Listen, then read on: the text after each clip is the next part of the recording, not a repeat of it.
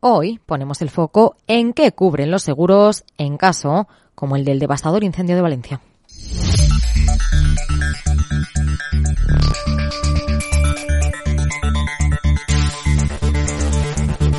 Este jueves comenzaba un incendio muy agresivo en el que se han visto implicados dos bloques enteros de viviendas en Valencia.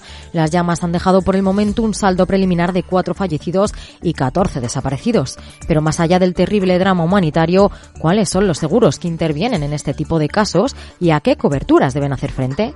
Gonzalo Iturmendi, secretario general de la Asociación Española de Gerencia de Riesgos y Seguros, destaca que para las 138 viviendas afectadas en este incendio van a concurrir tanto seguros de comunidad de propietarios como de particulares, es decir, los que tengan cada uno de los propietarios.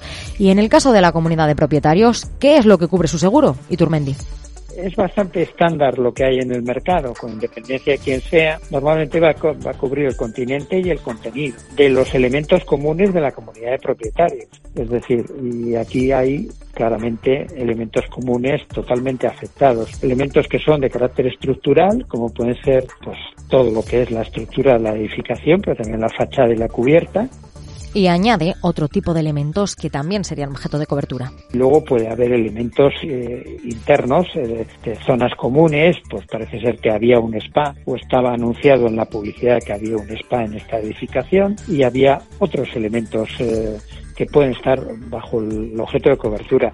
Aunque a pesar de ello, el experto advierte cuál va a ser el seguro más perjudicado. Pero verdaderamente el, el seguro que más va a tener que afrontar eh, problemas son los seguros particulares de los 138 habitantes, familias habitantes de este inmueble.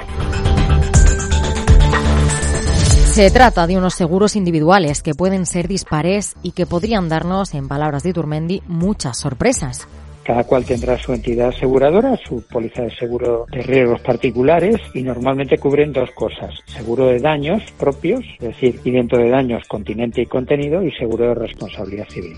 Pero eso sí, no todos los seguros tendrán que cubrir los mismos daños. La vivienda donde parece que se iniciaba el incendio será la más perjudicada. El seguro de responsabilidad civil de ese inmueble tendría que hacer frente hasta el límite de la suma asegurada los daños causados probablemente al resto de los vecinos y también a la comunidad de propietarios. Obviamente el mercado español pues no da cobertura suficiente para un escenario de riesgos de esa naturaleza desde el punto de vista de la responsabilidad civil de riesgos a terceros.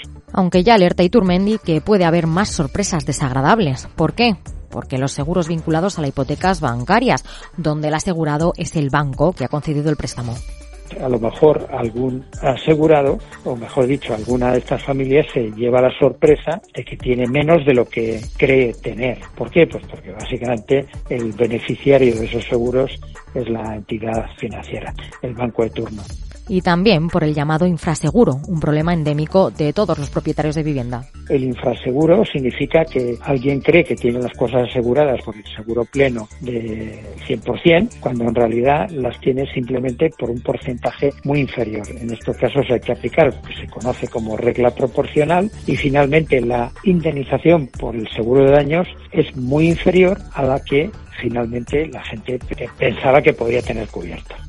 Pero ¿de qué pérdidas dinerarias estamos hablando? Aunque el experto recoge que es cuestión de cuentas, apunta que son cantidades que tienen que determinar los peritos.